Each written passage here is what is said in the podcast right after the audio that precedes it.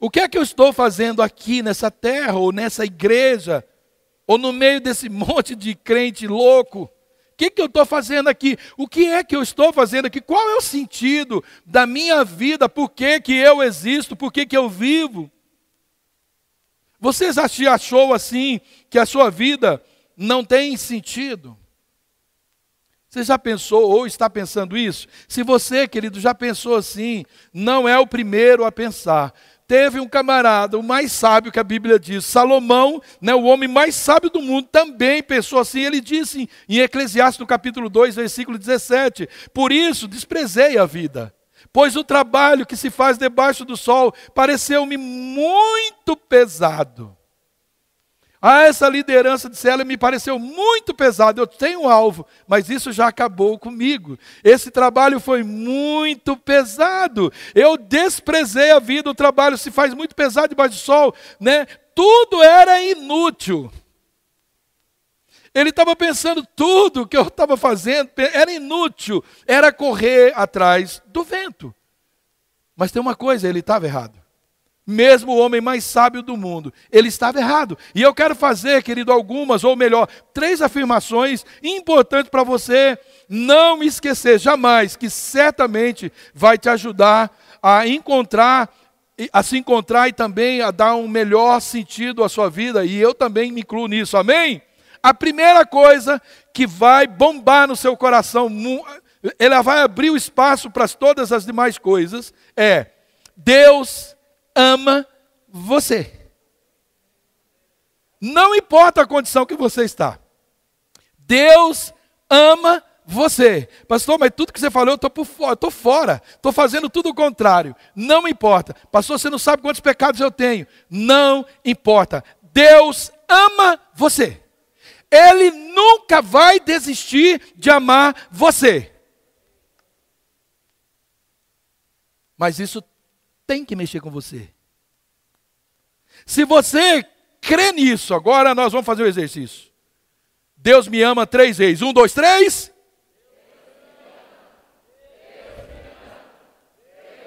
Agora com mais vontade.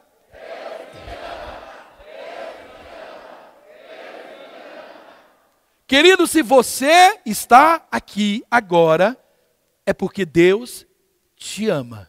Se você existe nessa terra, é porque Deus te ama. Só o fato de você existir já é a maior prova de que Deus te ama. Então, não deixe o inimigo colocar na sua cabeça por que, que você existe. Se Deus me amasse, eu não existiria, porque eu sofro demais. Vamos pensar nas condições que Paulo escreveu essa carta. Estava na cadeia. Alegre-se outra vez, vos digo, alegre-se. O homem escreveu uma carta que é conhecido a carta da alegria. Filipenses, né? O cara é preso, querido. Eu espero que você, querido, de uma vez por todas, né, seja convencido pelo Espírito Santo né, sobre essa verdade. Romanos 5,8 diz assim: Mas Deus dá prova do seu amor para conosco, em que, quando éramos ainda pecadores, Cristo morreu por nós. Eu disse que não importa a sua condição. Cristo não morreu porque você decidiu se converter ou se era mais santo.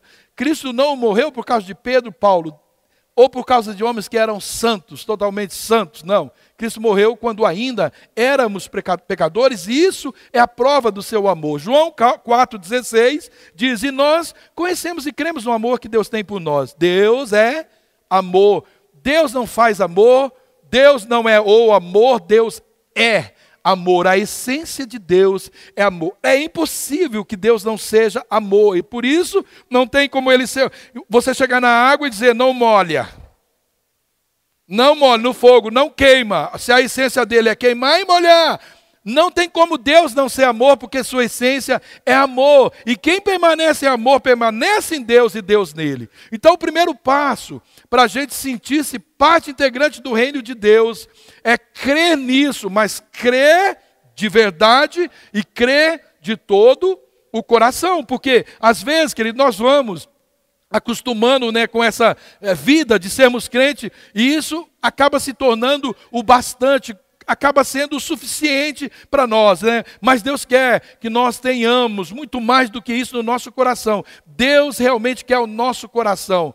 Deus não quer que você fique declarando, isso não atinge o contentamento de Deus, nem o meu nem o seu, de a gente simplesmente declarar que é crente ou evangélico. Ele não quer simplesmente que a gente venha à igreja, que a gente somente continue a dizer, né, por aí que nós, a gente é evangélico, porque o amor, né, que Deus, ou o amor de Deus, ele sugere muito mais que isso, porque amar, ele é um exercício, e ele é um exercício que não para nunca, ele é contínuo. Assim como ninguém que ama, querido, esquece de quem é amado, saber que Deus nos ama, nos traz esperança, e é, é nos traz muita esperança saber que Deus nos ama traz esperança, enche, tem que encher o nosso coração de esperança. É importante saber que Deus, ele nos ama, mas desfrutar do amor de Deus é infinitamente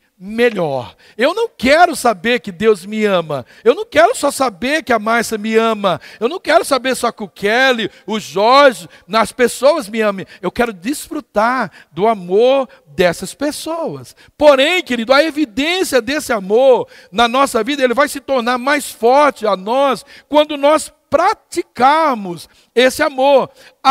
Né, ele até pode se manifestar mais usando as nossas emoções. Sabe aquelas, às vezes nós temos algumas sensações que nós parece assim, nisso nós descobrimos que é o amor. Ai, quando aquela graça encostou em mim, eu chorei, eu me derreti, eu arrepiei. Ah, quando tocou aquela música, eu me enchi de. As suas emoções foram aguçadas, não quer dizer que isso é amor. Sim, o amor pode vir com o choro, mas o amor não é o choro, o amor também não é aquele arrepio, é muito mais que isso, querido. Esse amor que nós somos amado por Deus, ele move em nós, ele nos impulsiona a fazer algo por ele e também nos move a fazer algo pelos outros. E isso, querido, não para nunca, porque Deus é eterno, seu amor também é eterno.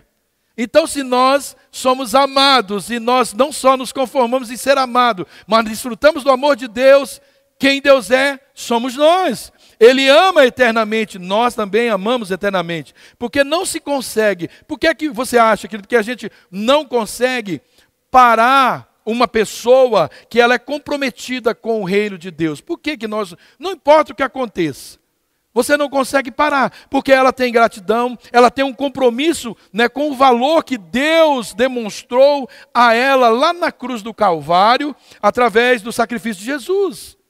Aquilo, querido, era puro amor, ou amor puro, era a essência do amor sendo derramado sobre nós. E o amor que nos mantém firmes, querido, quando nós somos humilhados, rejeitados, quando nós somos desprezados, é esse amor. É só esse amor que nos mantém, querido, seguros, firmes, perseverantes.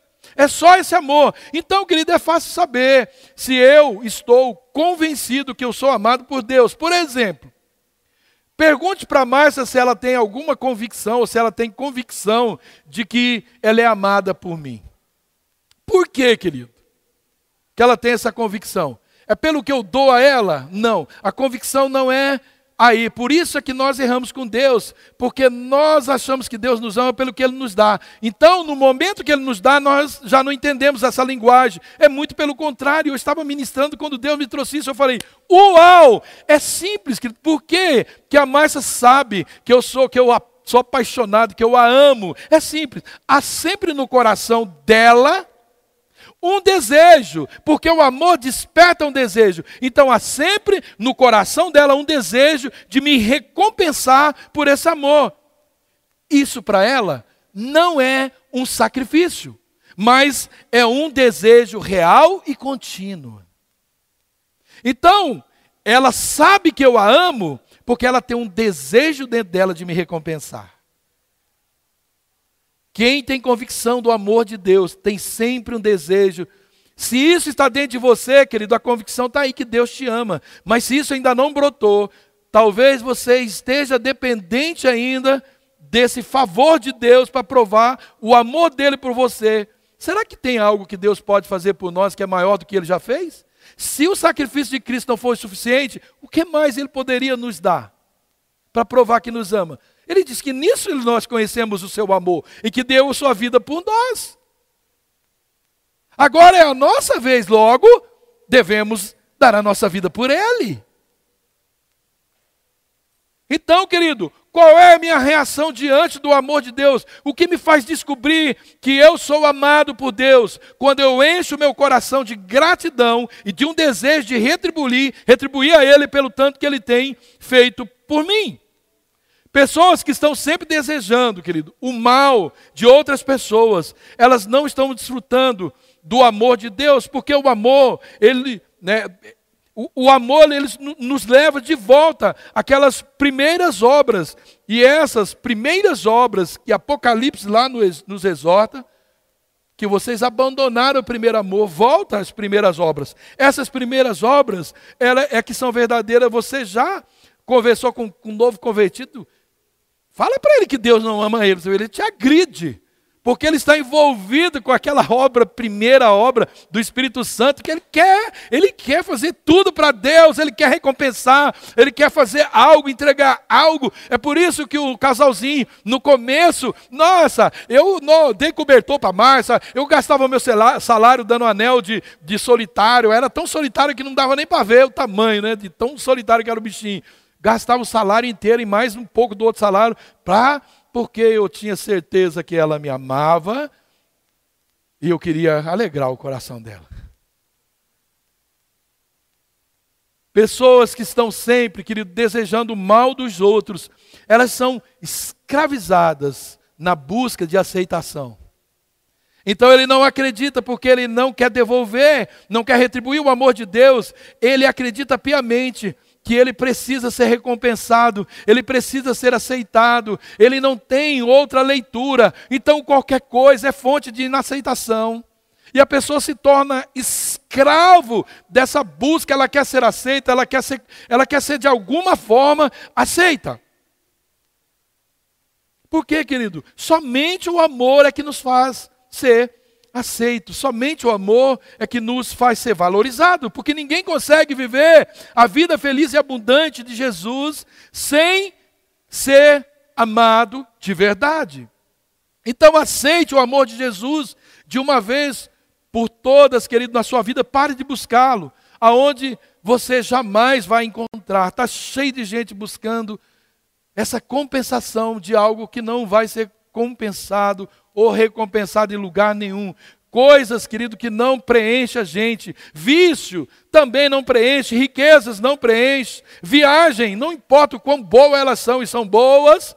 Coisas maravilhosas acontecem, mas nada disso ocupa um lugar no seu coração que pertencem ao glorioso papai. Só ele pode entrar nesse lugar. O homem ele só será feliz, querido, se ele estiver desfrutando plenamente do amor de Deus. O seu alicerce nada tem a ver com o que se recebe, mas no prazer de dar. Por isso é que a Bíblia diz que há maior felicidade em dar do que receber, lá em Atos capítulo 20, versículo 35. O que é que Deus está falando? Ele está falando que há mais prazer em dar do que receber, porque é impossível dar se não recebe, ninguém dá o que não tem. Então, quando damos, nós estamos confessando: eu recebi, então eu sou feliz mais em dar do que receber. Quando você dá é porque já recebeu. Amor, querido, isso é linguagem de amor. Aquele que dá é porque tem a consciência de que recebeu. Não se pode dar o que não tem. É impossível que quem ama não tenha nada para oferecer. É impossível que quem é amado não tenha nada para retribuir, para oferecer. Sabe, queridos, né, toda essa busca desenfreada, né, por felicidade, por estabilidade emocional, emocional né, que nós estamos vendo no mundo, né, por essa necessidade do amor de Deus. Não vai acontecer, porque só Deus é que preenche tudo em todos. Pode fazer o que quiser. Você pode ter o, o melhor né, dos, dos aparelhos aí, o melhor dos, dos, computadores, o melhor dos jogos, você pode ter o melhor dos carros, a melhor das casas, você pode ser o homem mais rico do mundo. Nada disso compra amor. E o homem só precisa de amor, ele só precisa ser amado. Por que, que Deus ia lá na, na, na virada do dia falar com Adão? Disse, Adão, eu te amo, você é meu amigo, meu filho. Uau! Adão sentiu cara. Ó, a inveja do capeta, do diabo. Eu vou acabar com isso. Ele tentou acabar com isso com Jesus, ele tentou dar coisas para Jesus, ele tentou sugerir até que, se você é, se você é, lá no Jardim do Éden, não é bem assim. Então ele coloca dúvidas para tirar a essência do amor que é Deus na vida do homem. Ele tentou fazer isso e ele está fazendo isso até hoje. Então, suas ofertas, querida, não preenchem o seu coração, meu amigo, minha amiga, minha irmã, meu querido, não. Não, nenhuma oferta, por maior que seja, mais linda, mais rica, não substitui esse lugar do coração. Somente Deus, sim, querido, somente Deus, só Ele pode preencher esse vazio em cada um de nós, cada um de nós temos, somente o Senhor Jesus Cristo. E eu, eu não estou falando, querido, de religião, não. Eu estou falando de um Deus vivo. Estou falando de um Deus de amor, um Deus de verdade. Somente, querido, né, é, é, no amor de Deus você vai encontrar a verdadeira alegria, você vai encontrar a paz que você já está procurando, talvez há tempo. Sabe aquela sensação, querido, às vezes, né, que está faltando alguma coisa na nossa vida? Quem já sentiu isso? Todos nós. Sabe quando você coloca aquela a sua cabecinha, né, o meu caso, cabeção no travesseiro e um sentimento ruim vem ao nosso coração. Aquela alegria, né, que nós estávamos, desculpa, sentindo foi embora. Aquela paz que a gente sentiu porque ganhou, recebeu, porque alguém falou alguma coisa que nós estávamos sentindo, ela foi embora. Aquela paz era apenas momentânea. Isso é muito triste, não é, querido? É triste demais. Pois é, querido. A vida longe de Deus, ela é muito triste. Independente do que nós, do que nós possamos ter. Independente do que nós possuímos. É muito triste mesmo. E olha só, querido, para estar longe de Deus, nós não precisamos ir muito longe, não. Nós podemos sim estar tão distante de Deus, mesmo frequentando a igreja de domingo a domingo e mais de lambuja vindo no culto do jovem, dos adolescentes, vindo no, no, no, alcance mais, na tarde com Jesus e vindo no, na hora de oração, né? talvez de oração não, porque isso já é uma, uma, uma indicação muito forte, né? quem está fervoroso do Senhor gosta de orar. Podemos estar fazendo tudo isso e ainda assim estar longe de Deus. Muito longe de Deus, querido.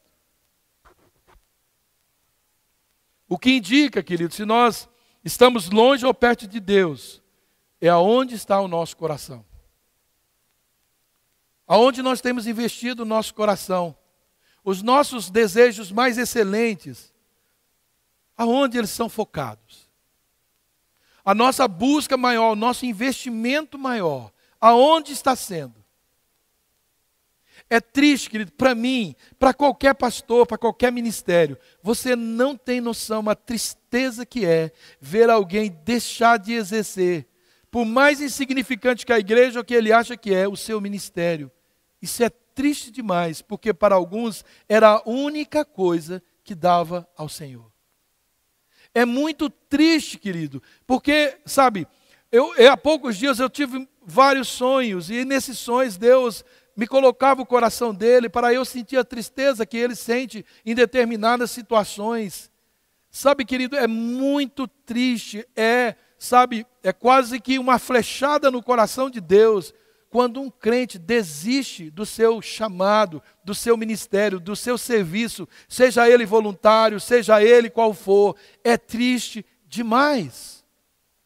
Porque isso é abnegar do talvez o presente que você pode dar naquele momento ao Senhor. É simples, mas o seu coração está em agradar o coração de, do Pai. Deus te ama. E não existe, querido, nenhuma verdade mais concreta. E é esse amor que dará a você o verdadeiro sentido da sua vida, o verdadeiro sentido da sua existência. Outra verdade que eu quero compartilhar: Deus nunca se esquece de você. Eu disse que Deus te ama. Outra verdade é que Deus nunca esquece de você. Não tem a menor possibilidade de Deus esquecer de você. Lucas 12, 6 a 6, 7. Não se vendem cinco passarinhos por dois asses? Olha o que Jesus está falando. E nenhum deles está esquecido diante de Deus. Deus está dizendo, sabe, vende por troco de banana duas, duas coisinhas dessas. Mas nenhum deles está esquecido diante de Deus. Mas até o cabelo da vossa cabeça estão todos contados. Não valeis vós muito mais do que esses passarinhos. Deus está falando que até as coisas que ninguém dá valor, vende a troco de banana, tem significado para ele, está dizendo, vocês valem muito mais do que isso. Isaías, no capítulo 49, 15, diz: Será que uma mãe pode esquecer do seu bebê que ainda mama ou não tem compaixão do filho que gerou? Embora ela possa esquecer, eu não me esquecerei jamais de você. Sabe, querido, você que está aqui, quando eu preparava esse texto, chorei nesse momento, porque eu sei o quão, quantas pessoas sofrem por causa disso, por sentimento de abandono do pai ou da mãe. Isso é uma marca na sua vida, você tem dificuldade em lidar com tudo isso. Não desmerecemos nem deixamos de reconhecer, trabalhamos e tratamos com algumas pessoas que passam por isso na vida. É terrível a sensação de que é esquecido, mas Deus está dizendo que isso pode acontecer. Ele está admirado. Pode uma mãe, pode um pai esquecer-se dos teus filhos, né? Um filho que ainda mamou, que mamou nela, pode. Mas se ainda isso acontecer, eu cuido de você. Eu te amo. Eu não vou me esquecer nunca. Não importa, querida, onde você vai e o que você faça, Deus não esquece de você. Não importa o nível do seu abandono, desprezo, o quanto você foi humilhado, rejeitado, abandonado, não importa, Deus não esquece de você. Esse sentimento, querido, sempre esteve no coração do homem, esse sentimento de, de que Deus esqueceu. Lendo Isaías 49, 14, a gente vê que o povo de Israel, eles estavam dizendo no coração isso. Eles disseram: Já me desamparou o Senhor, o meu Senhor esqueceu de mim. Isso era uma constância no povo de Israel. E isso estava fazendo com que eles perdessem essa identidade. Lembre do título dessa mensagem: é o que? Você é em Deus. Como nós, queridos seres né, humanos limitados, nós pensamos em, em determinada, pensamos e agimos em determinadas situações exatamente como esse povo aqui de Israel. Mas será que Deus, Todo-Poderoso, ele esqueceria mesmo de nós? Vamos ler o Salmo 139. Senhor, tu me sondas, da parte do 1, e me conheces, sabe quando me deito e quando me levanto. De longe Percebes os meus pensamentos, sabe muito bem quando trabalho e quando descanso. Todos os meus caminhos te são bem conhecidos. Antes mesmo que a palavra chegue à minha língua, e já, conhe já conheces inteiramente, Senhor. Tu me cerca por detrás e pela frente, põe a mão sobre mim. Tal conhecimento é maravilhoso demais, está além do meu alcance, é tão elevado que eu não posso atingir. Para onde poderei escapar do teu espírito? Para onde poderei fugir da tua presença? Se eu subir aos céus, lá tu estás, e eu fizer, se eu fizer a minha cama na sepultura, também lá estás. Se eu subir com as asas da alvorada e morar na extremidade do mar, mesmo ali a tua mão direita me guiará e me susterá. Mesmo que eu dissesse que as trevas me cobrirão, cobrirão e que a luz se tornará noite ao meu, ao meu redor, verei que nem as trevas são escuras para ti.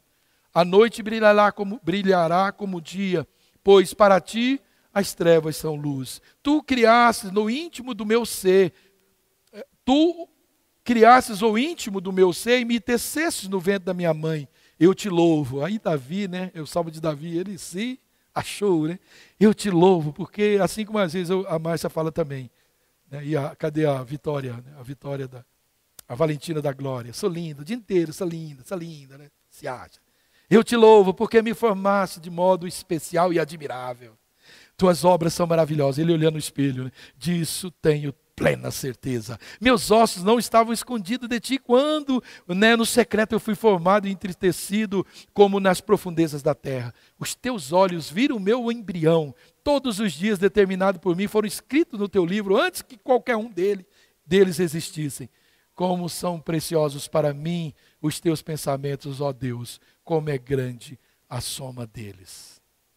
O salmista, ele, Davi, ele, ele tinha essa grande convicção.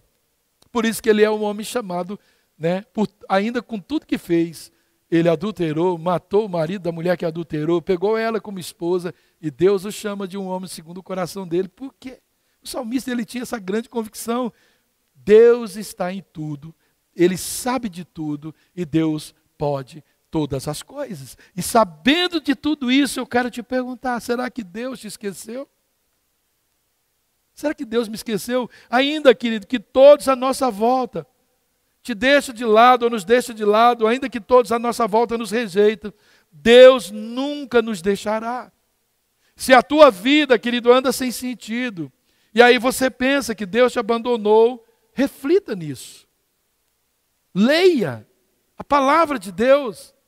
Está difícil essa cura, não chega, está muito difícil. Eu já fiz tudo quanto é curso, eu já fiz 30 semanas, eu já fiz reset, eu já, reset, eu já fiz né, encontro com Deus, eu já, eu já me encontrei até com alguns anjos no, no secreto, mas eu ainda não saí desse lugar, querido. Se envolva, o que é o homem, através das nossas, vamos dizer, as nossas técnicas, ou as nossas buscas, os nossos entendimentos, aquilo que não podemos fazer, a palavra de Deus é capaz, é poderosa.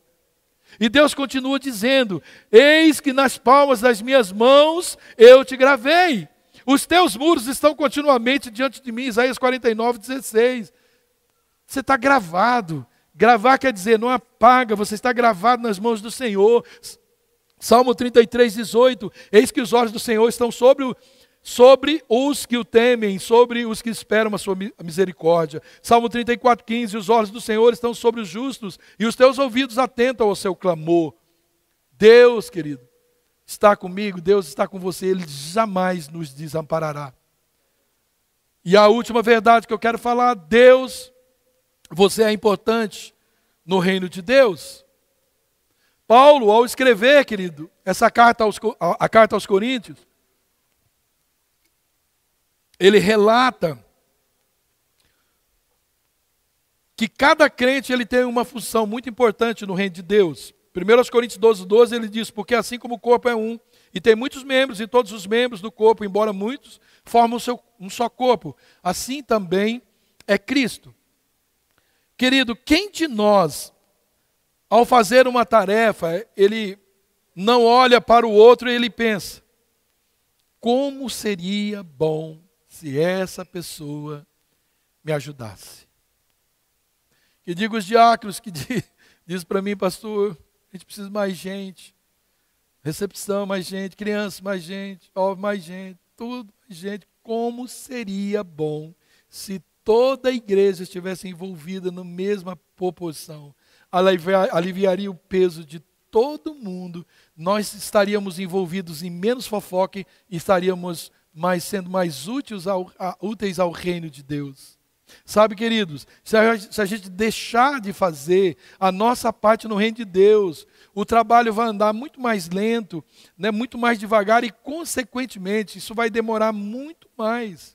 Por quê, querido? Porque cada um de nós tem uma parte importante os dons, querido, as habilidades, os talentos, os ministérios são para isso.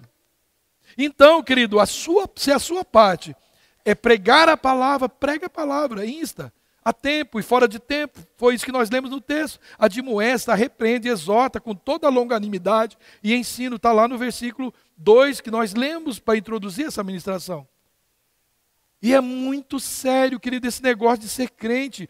Não é brincadeira. Ser cristão, seguidor de Cristo, não é brincadeira. Eu preciso dizer isso para você.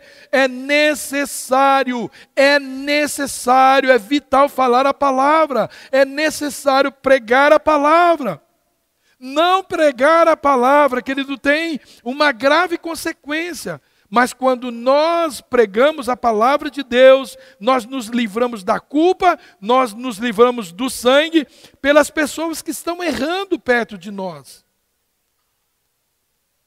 Quantas vezes nós escutamos e falamos histórias de pessoas que não conhecem a Cristo, não conhecem a Bíblia e que estão metidas nos mais absurdos pecados, e a gente pergunta: você falou de Jesus para ela? Não.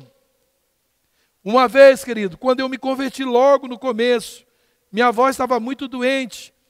E Deus falou para mim: viagem, era 500 quilômetros, viagem, vai falar de mim para ela. Eu viajei. E a minha avó não era muito fácil. E ela já estava muito ruim. E eu fui.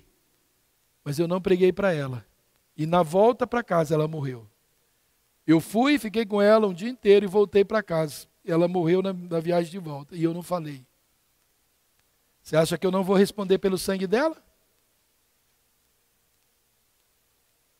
Vamos ver o que a palavra do Senhor diz em Ezequiel 3, 17 a 19. Filho do homem, eu e você. Eu te dei por atalaia sobre a casa de Israel. Quando ouvires uma palavra da minha boca, avisá-los a, a minha, da minha parte.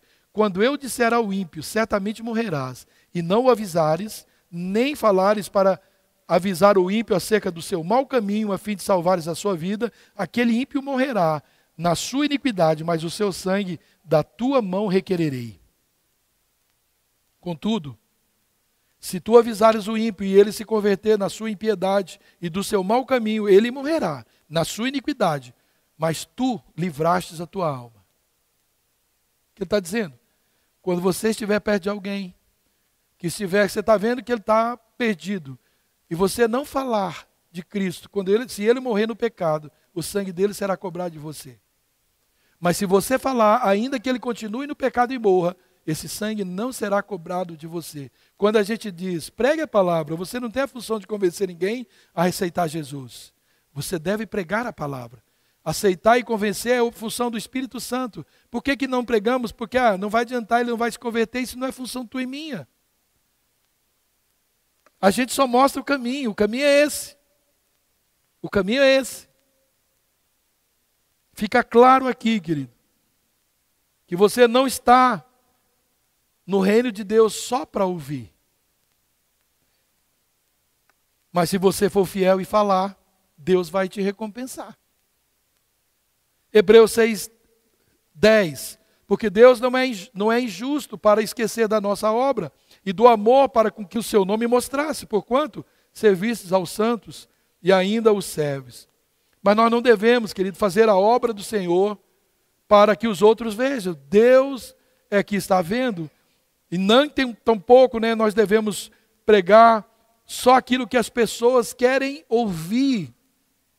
Agora, querido, nós precisamos estar atentos e vigilantes. Por quê? É mais fácil pregar o que os outros querem ouvir, não é? É muito mais fácil. E na leitura que nós introduzimos essa palavra, nós ouvimos que virá o tempo e que não suportarão a, a sã doutrina, mas tendo grande desejo de ouvir coisas agradáveis, ajuntarão para si mestres segundo seus próprios desejos. Fala o que eu quero ouvir. Massageie o meu ego, massageie o meu pecado. Me elogia na minha desgraça, não chame minha atenção. Olha o que diz o texto. Ajuntarão para si mestres segundo os seus próprios desejos, e não só desviarão, desviarão os ouvidos da verdade, mas se voltarão às fábulas. Eu estava semana passada estudando essa palavra, não sei nem se foi passada ou retrasada. E Deus me deu uma frase, depois ela é grandinha para eu esperar você anotar. Encha os seus ouvidos somente de coisas que você gosta de ouvir, e seu coração não, só não será mais vazio que o inferno. Encha os seus ouvidos somente de coisas que você gosta de ouvir, e o seu coração só não será mais vazio do que o inferno. Porque essa é uma verdade, querido.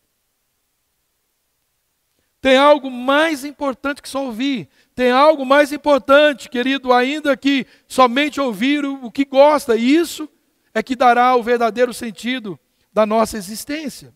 Para finalizar, tenha uma visão de reino. Tenha uma visão de reino.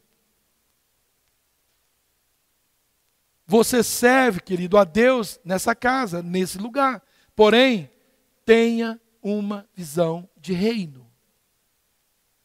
Pare de achar que você está fazendo papel, é, é, é, você está fazendo favor para pastor. Também. Mas você está olhando o favor do pastor ou o reino? Porque se você estiver olhando para mim, é rapidinho que você vai decepcionar, porque eu não sou esse bonzinho que está pensando e não posso dar o que talvez você espera. Tenha visão de reino, servindo intensamente aqui. Ore pelos outros irmãos. Entristeça-se com os que pecaram e caíram. Saiba que você deve ajudar a construir, seja lá o que for. Por quê? Porque você é parte importante dentro desse reino de Deus. Você é membro desse corpo de Cristo. Deus quer usar você, querido. Não sou eu que quero usar você, nem outras pessoas que querem usar você. A gente só é um canal de Deus para te apontar. O que é que Deus quer fazer através de você? Lembra quando Deus chamou Isaías? É tremenda essa passagem. Porque Isaías era um homem perfeito, ele chamou Isaías, era um profeta, e ele é um dos grandes profetas né, do, do Antigo Testamento. Aí Deus chama Isaías por causa dessa santidade e da perfeição dele, amém? Não, Isaías era pecador, ele disse: Eu sou um homem de boca suja e eu habito no meio de um povo de impuros lábios. Aí Deus falou: Então eu vou resolver o seu problema. Pegou uma tenaz, botou na boca dele. E aí Deus faz uma pergunta depois disso, né? Ele diz que ouviu uma voz do Senhor, Isaías dizendo: A quem eu vou enviar? Deus perguntando, querido. E a pergunta que não se cala até hoje para nós. Está fazendo para você nesse exato momento: A quem enviarei? Isaías diz: O que eu precisava do seu toque, o que eu precisava resolver na minha vida, o Senhor resolveu com a tenaz. O Senhor perdoou o meu pecado, eis-me aqui, envia-me a mim. Eu precisava de perdão, de salvação. O Senhor me deu, eis-me aqui, envia-me a mim. Está lá em Isaías 6,8. Muitos cristãos, querido, só diz: Eis-me aqui. Mas Deus está procurando mesmo aqueles que dizem: envia-me a mim. O que é que o Senhor quer? Não é o que eu quero. O que é que o Senhor quer? Se fosse o que eu quero, querido, eu não estaria a ti. Então deposite as suas forças, seu trabalho, sua família e tudo que você tem, querido, nas mãos do Senhor, para que no final das nossas vidas nós possamos falar o que Paulo falou no final da sua vida. Combati o bom combate. Eu completei a carreira. Eu acabei o que eu tinha que fazer. Eu guardei a fé. Me dá a coroa. Me dá uma coroa. Porque tem uma coroa para mim. Eu quero essa coroa. Você quer essa coroa, querida? Você quer essa coroa? Combate o bom combate. Completa a carreira. Não pare no meio. Não pare nunca. Não pare. Não pare. Paulo estava preso. O que, um preso pode fazer? Que direito tem um preso? Nenhum. Mas ele estava vivo ainda, ele estava escrevendo. Eu ainda, eu estou aqui, ó. Estou completando minha carreira. E o que? Guardei a minha fé. Eu sei quem tenho crido. Eu sei para onde eu vou. Eu já estou vendo. Nada, nada. Eu estou olhando. Eu estou olhando para uma coroa. Eu estou olhando para um alvo, nada vai fazer eu desistir. Estou prosseguindo, nada vai me parar. Nem o presente, nem o futuro, nem, nem altura, nem profundidade, nem largura, nem qualquer outra criatura poderá me afastar do amor de Deus que está em Cristo Jesus. Esquecendo-me das coisas que ficaram para trás, prossigo para o alvo, para alcançar o prêmio, o prêmio da soberana graça de Deus. Aleluia. Para quem esses prêmios? Para quem não para, guarda a fé e vai até o fim na carreira. Então, querido, que isso anime o seu coração. Se você está parado, se injete, sabe, de alegria, de força. Para de ficar no seu mundo, ele é muito pequeno perto do tanto que você é em Deus, do que você pode fazer, perto daquilo que Deus quer fazer através de você. Não se feche no seu mundo, se envolva no reino de Deus, seja útil para Deus mais do que você é útil para qualquer outra coisa. Pense aquilo que você é melhor. Diga, Deus, eu quero ser melhor para você, nas coisas que o Senhor quer. Exerça com autoridade, com poder, com graça, com alegria as habilidades, os dons, o ministério que Deus deu a você, querido, ou que Deus deu você a ele, né? Deus não dá ministério para ninguém, Deus dá alguém para o ministério, o ministério é dele. Se você está nisso, querido, por favor, vive intensamente. Descubra quem você é no reino de Deus, porque tudo que você não é, é um ouvinte de, né, desgarrado de Deus. Você não é uma ovelha desgarrada. Você não é um ouvinte descuidado, né? Você não é alguém despretensioso, alguém desprezado. Não, você tem valor, você tem autoridade, você tem poder, você tem qualidade, você tem virtude para ser muito, muito, mas muito grande naquilo que Deus quer realizar. Basta o quê? Um eis-me aqui. Me envia.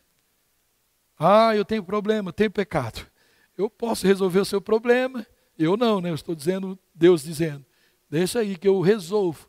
Eu mandei meu filho para acabar com esse pecado, aniquilar. Ele escreveu aquele escrito de dívida que havia contra você, ele já pôs na cruz. Só receba esse sacrifício e vai fazer a obra de Deus.